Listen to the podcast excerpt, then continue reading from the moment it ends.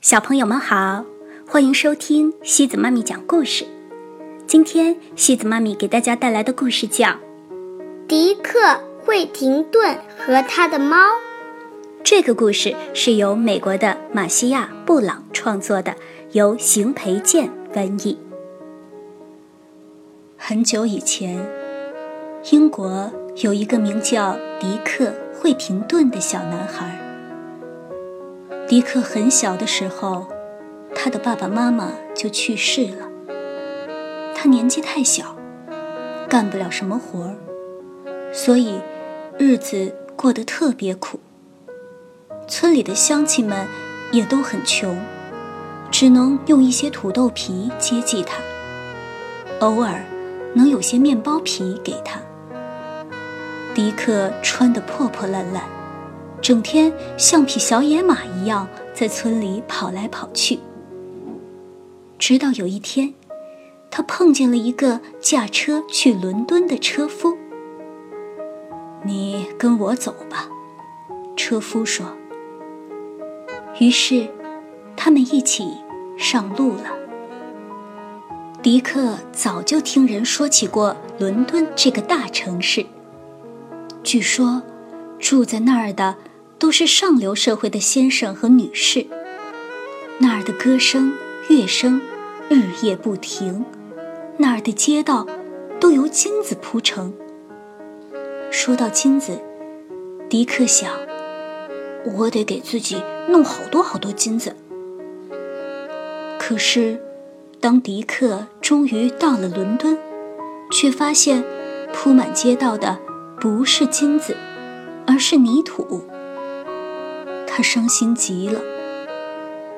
现在，他来到了这个完全陌生的地方，没有吃的，没有朋友，更没有钱。迪克很快就感到又冷又饿，他真希望自己已经回到乡下的厨房，坐在温暖的火炉旁。迪克蜷缩在墙角。哭着哭着，就睡着了。一位好心的先生看见了他，问道：“小伙子，你为什么不去工作呢？”迪克回答：“要是能找到工作，我肯定去。”你跟我来。”这位先生说着，把迪克带到了一片草场。迪克在那儿。得到了一份工作，他干得很卖力，过得很愉快。当那片草场的草全部被割完以后，迪克又变得孤苦无依了。他游荡回城里，饿得头晕眼花，不得不在一户人家的门前躺下。这家的主人是富商菲茨沃伦先生。凶恶的厨娘看见了迪克，冲他大吼道：“滚一边去，小无赖！你要是不起来，我就把这盆开水泼到你那儿去。”这时候，恰巧菲茨沃伦先生回家来吃晚饭。他看见这个衣着破烂、浑身肮脏的男孩正躺在自家门口，便问道：“孩子。”你不舒服吗？你看起来年龄不小，能工作了呀。先生，我是个乡下穷小子。迪克说：“在这个世界上，我没有爹娘，没有朋友。我也很想工作，但我已经三天没吃东西了。”迪克想站起来，但他太虚弱，刚起身。就又倒下了。啊，把这孩子带进去吧，菲茨沃伦先生吩咐仆人们。给他点肉和喝的，等他有些力气了，就让他留下来，帮厨娘干点杂活。迪克现在住在了有钱人家里，要不是经常被厨娘打骂，他的生活还是挺幸福的。麻利点儿，把烤肉架洗干净，清空接油盘，然后扫地，走路轻点儿，要不然……厨娘抡起长勺子，打在男孩的肩膀上。厨娘每天不是烤面包就是烤肉。当她什么都不烤的时候，就用扫帚或其他任何触手可及的东西朝迪克头上打。这事儿被菲茨沃伦先生的女儿爱丽丝发现了，她警告厨娘：“对这个男孩好点儿，要不然我就请你离开。”除了坏脾气的厨娘，迪克还要应付另外一件痛苦的事儿。他睡在阁楼上，那儿有很多老鼠，每天在他床上跑来跑去，搅得他根本没法睡觉。有一天，迪克因为帮一位先生擦鞋，得到了一便士。第二天，迪克在街上碰到一个抱着猫的女孩，就跑过去问：“我想买这只猫。”你要多少钱？啊，这只猫可是个捕鼠高手。女孩说：“它值不少钱呢。”但我只有一便士，这是我仅有的钱。迪克说：“我太需要一只猫了。”于是，女孩就把猫卖给了他。因为害怕厨娘对猫也下毒手，迪克把猫。藏在了阁楼上。他总是把自己的晚饭留一些给猫吃，而猫小姐一刻也不耽误。老鼠们被他吃的吃，吓的吓，全都没了踪影。现在，迪克终于能睡个安稳觉了。这之后没多久，菲茨沃伦先生的一艘船要出发去做买卖。他把仆人们叫到起居室，让他们选一些自己的东西当货物，交给船长去售卖。所有的仆人都带了一些东西来到起居室，除了可怜的迪克。他几乎没有一丁点钱，也没有自己的物品，他想不出任何可以拿去交易的东西。爱丽丝小姐说。我替他出点钱吧。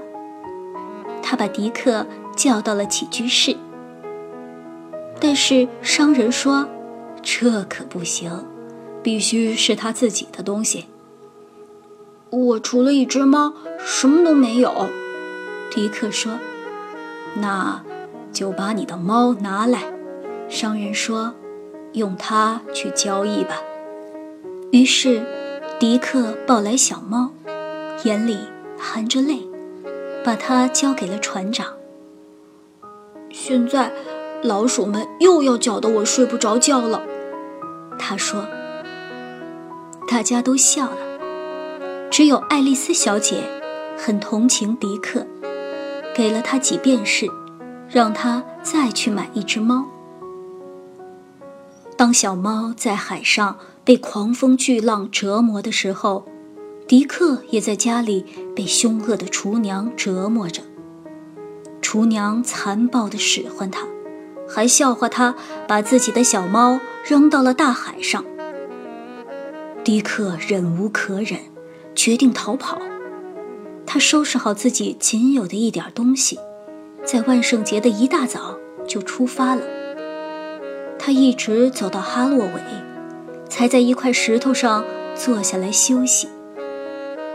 正当他不知道该往哪儿去的时候，教堂的钟声响了起来，当，当。这钟声似乎在对他说：“回来吧，惠廷顿，当市长，管伦敦。”伦敦市长，迪克自言自语道：“要是能当上伦敦市长。”坐上精致的马车，我还有什么不能忍的呢？我要回去，我会忍受厨娘的拳打脚踢，只要能当上伦敦市长。于是他转身往回走。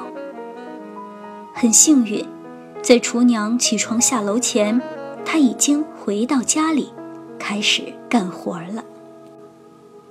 与此同时，载着猫的商船在海上颠簸了很久，最后被风吹到了巴巴利海岸。这里居住着英国人从没听说过的摩尔人。他们成群结队地涌到船上，围观航海者们和船上用来交换的物品。船长挑了一些上等货物送给这儿的国王。国王很高兴，邀请船长和他的部下到距离大海一英里远的宫殿做客。来到宫殿，他们被安排坐在昂贵的地毯上。地毯上的花儿都是金银丝线绣成的。国王和王后在房间的上首落座后，晚宴开始了。仆人们刚把菜肴摆好，无数只老鼠就冲了进来。他们毫不客气地享用着每一道美食，每一片鲜肉，吃得满嘴流油。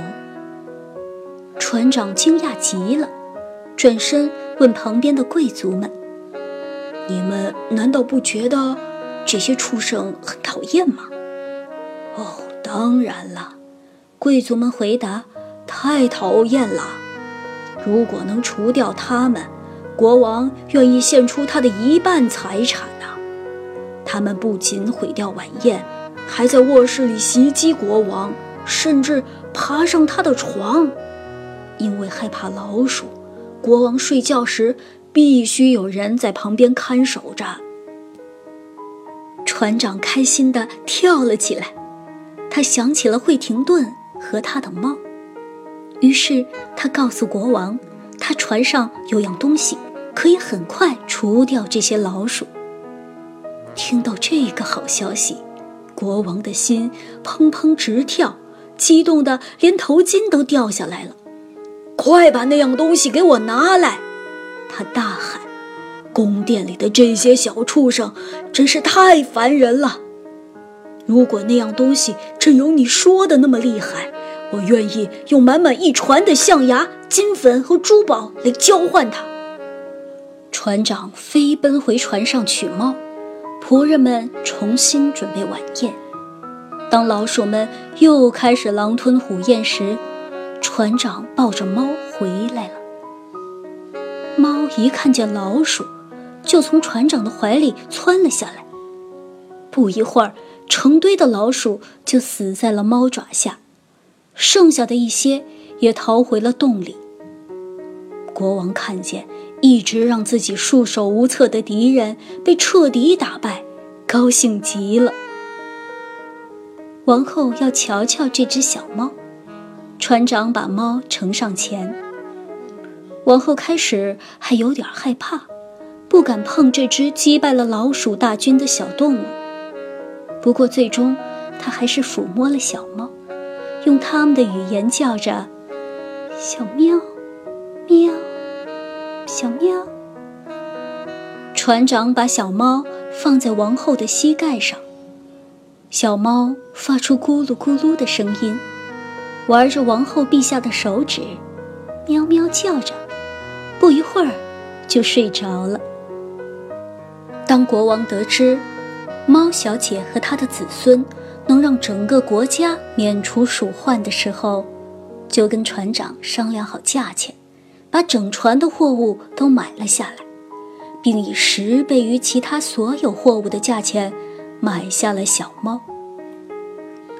货物都被卸了下来。船长和他的部下与国王和王后告别。海上起了微风，他们迅速登船启程驶回英国。这天早上，天刚蒙蒙亮，菲茨沃伦先生就静悄悄地下了床，去账房清点现金。他刚在账房里的办公桌旁坐下，就听见有人在咚咚咚地敲门。“谁呀？”一位朋友，我给您带来了独角兽号商船的消息。”商人瞬间忘记了自己的痛风，从椅子上一跃而起，赶紧打开门。门外站着船长和他的部下，他们抬着一大箱子珠宝，手里还攥着一张货物清单。商人瞪大了双眼，为商船满载而归感谢上帝。大家向他讲述了猫的故事。把迪克赢得的一盒盒钻石和宝石拿给他看，看到这些，商人大喊起来：“快把他叫来，要让他知道他现在多有名气，尊称他为惠廷顿先生，这才是正理。”迪克正在厨房里洗罐子，不愿意走进整洁的起居室。地板刚刚擦过，我的鞋太脏。还钉满了铁钉，但商人坚持让他进来，并请他坐下。